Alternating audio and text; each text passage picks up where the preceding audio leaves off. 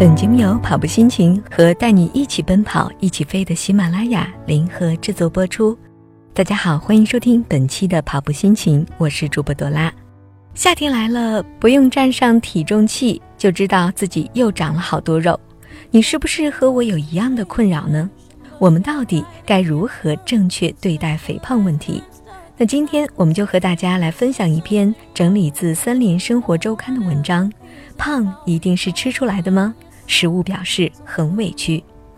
营养专家介绍，人类发胖的原因有很多种，除了遗传因素、荷尔蒙异常、激素分泌不正常等生理原因，还有饮食结构不合理、运动不足、宵夜、情绪饮食这些生活习惯问题，其实占到了肥胖诱因中很大的比例。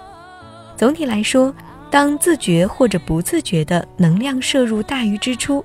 是绝大多数肥胖者在减肥时需要对抗的终极对手，而在控制能量摄入的时候，大家普遍容易走入传言的误区。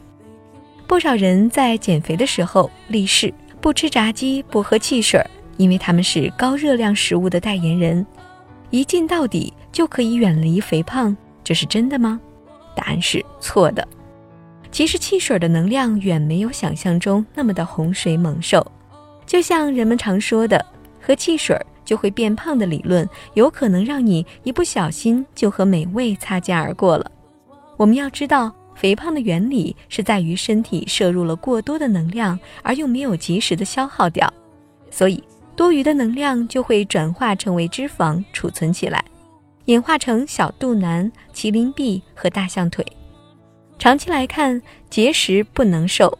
人的身体是一个动态平衡的系统，一旦你摄入的能量过低，与生理活动需求不符，这就会吓到身体，以为自己摊上了大事儿。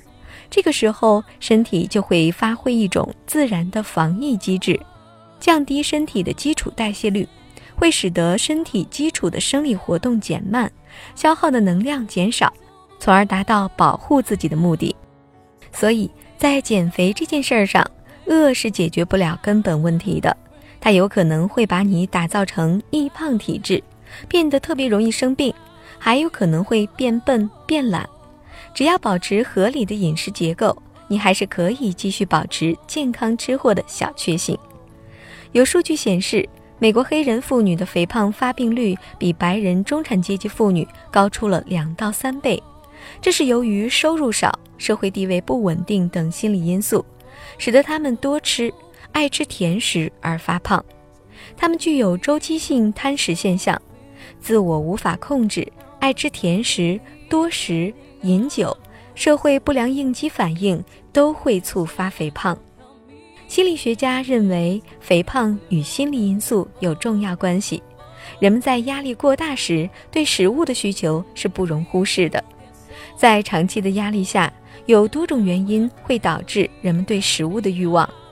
第一是生活饮食不规律，吃饭时间不固定，人就会暴饮暴食。第二呢是焦虑、失眠或大量的饮用咖啡，都会促进食欲。第三是缺乏运动和锻炼。第四就是进食美味食物带来的愉悦感，可以缓解压力。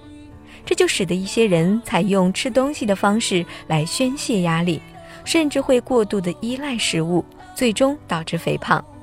换句话说，任何食物并无好坏之分，适度的食用才是关键。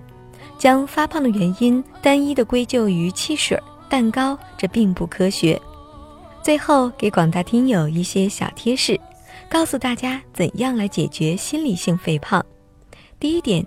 学会节制与克制，对汽水、甜食等食品无需排斥，而是要学会控制，有度的去食用。第二点，有发胖趋势，要及时改变生活方式，积极的进行饮食控制计划以及健身计划，和肥胖断舍离。好的，今天的节目就是这些，感谢您的关注和收听。更多精彩内容，请关注微信公众号“跑步心情”。我是朵拉，我们下期再会。